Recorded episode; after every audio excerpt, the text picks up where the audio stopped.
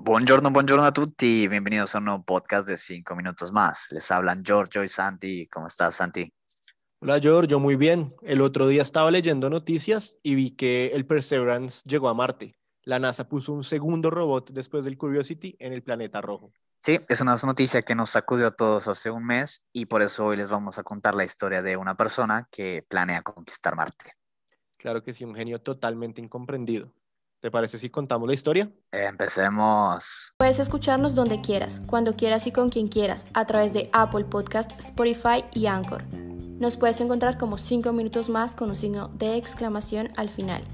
Síguenos en nuestros perfiles de Instagram, Twitter y Facebook con el nombre de 5 Minutes More con un signo al final, donde estaremos publicando contenido extra, fotos y te mantendremos al tanto de los nuevos capítulos de 5 minutos más. Hoy hablaremos del plan para conquistar Marte. Algunas misiones espaciales nos han demostrado qué tan lejos puede llegar la raza humana, mientras que otras nos han hecho sentir el verdadero terror. Las tripulaciones sin naves de estas notables misiones espaciales ayudaron a grandes avances en la exploración de nuestro universo. Y entonces, ¿por qué las misiones espaciales han disminuido exponencialmente en los últimos 20 años? Bueno, esa misma pregunta se hizo nuestro protagonista de hoy, Elon Musk. Creo que todos hemos escuchado hablar de Tesla o del hombre que intenta crear una civilización en Marte, convirtiendo a la raza humana en la primera raza interplanetaria. Claro que sí. Mi objetivo cuando lleguemos al millón de reproducciones es comprarme un Tesla. Pero por ahora les queremos contar la historia de cómo Elon piensa llegar a Marte y habitar el planeta. And then there have been so many extinction events, not like just a few. Um, Yeah. I mean, the the Permian extinction event that was a real rough one, where it's like well over ninety percent of all species uh, died out, um, and that doesn't tell the whole story because a huge chunk of the remaining species were fungi and um, you know like sponges and stuff like that. You know, uh, like if, if are you are you a sponge? okay, you're probably doing okay. They're still around. Elon Musk es seguramente una persona que no duerme mucho. Estamos hablando de un hombre que dirige una de las compañías automotrices más innovadoras de los últimos tiempos, Tesla.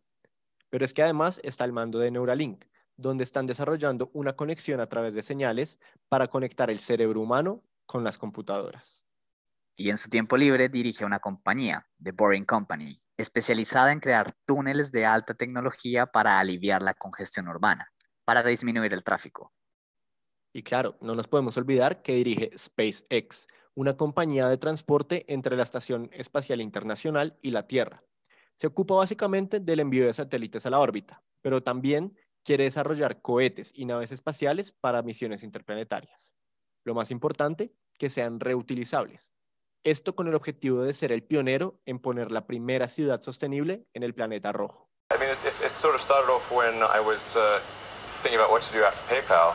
And uh, I was, I'd always been interested in space, but I didn't think there was anything that an individual could do in space. I mean, it seemed like the province of large governments.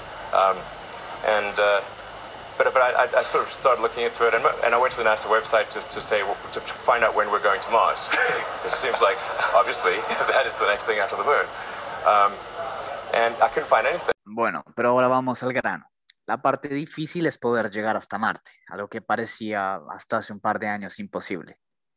Poder viajar con un alto contenido de carga y con una tripulación grande, pero sobre todo el precio. El precio no puede ser billones por un solo viaje, tiene que ser asequible para una persona normal. Exacto. Si los precios de estos viajes no son al- alcanzables, no hay ninguna chance de poder llevar la civilización hasta Marte. Y es por eso que los cohetes de SpaceX tienen como objetivo ser naves reutilizables, sino en un 100% casi a este nivel.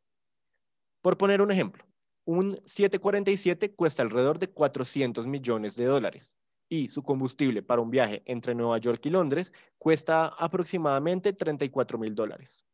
Imagínense si cada vez que fuéramos a abordar un vuelo de Nueva York a Londres tuviera que ser en un avión completamente nuevo.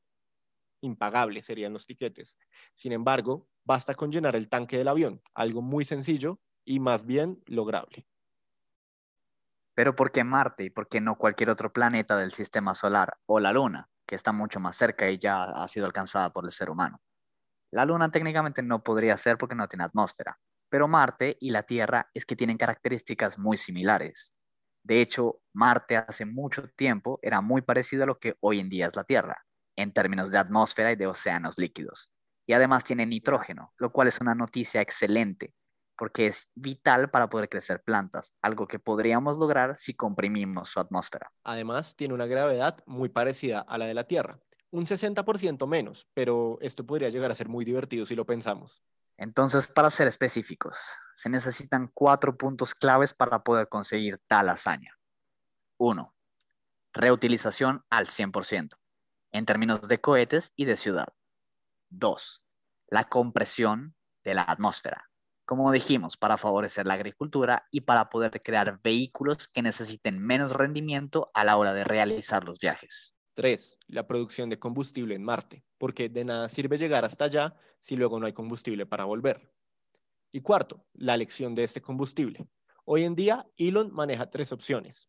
El querosene, que es un material compacto pero muy difícil de conseguir, cuesta mucho producirlo y no es 100% reutilizable.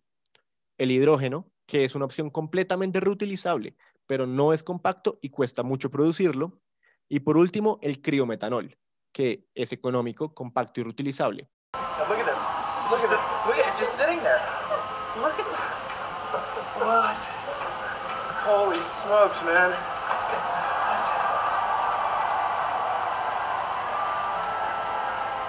It's kind of amazing that this window of opportunity is open for life to go beyond Earth. And we just don't know how long that window is going to be open. But the thing that gets me most fired up is that creating a self-sustaining civilization on Mars it would be the greatest adventure ever, ever in human history. It, would be so exciting to wake up in the morning and think that that's, that's what's happening. Hoy en día damos por hecho que la tecnología avanza sin detenerse y que solamente mejora, pero no estamos ni cerca.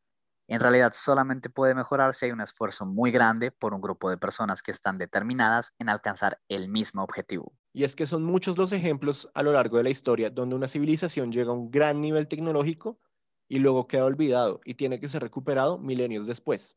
Por ejemplo, miremos los acueductos romanos que fueron completamente eliminados en la Edad Media y hoy en día son tan populares. Nuestro protagonista, Elon Musk, nos asegura que el primer humano pondrá un pie en Marte para el año 2026. Y si tenemos suerte, incluso podría darse este evento sin precedentes para 2024. Y más allá de Marte, si logramos reunir los cuatro requisitos que mencionamos anteriormente en distintos planetas, podríamos llegar a tener viajes intergalácticos. Algo que parecía una ficción hace tan poco podría ser nuestra nueva realidad.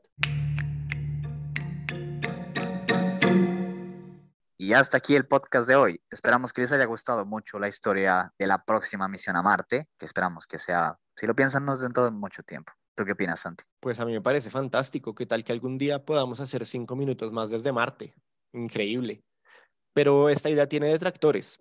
Por ejemplo, Neil Armstrong y Buzz Aldrin, los dos primeros hombres en poner un pie en la Luna, se han manifestado en contra de los viajes comerciales intergalácticos o interplanetarios.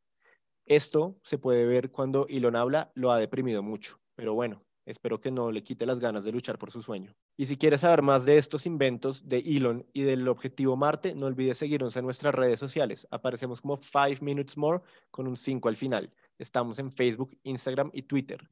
Y además estaremos publicando contenido inédito sobre toda la misión del SpaceX. Y en el próximo capítulo hablaremos de la historia detrás de una de las canciones más icónicas del rock and roll.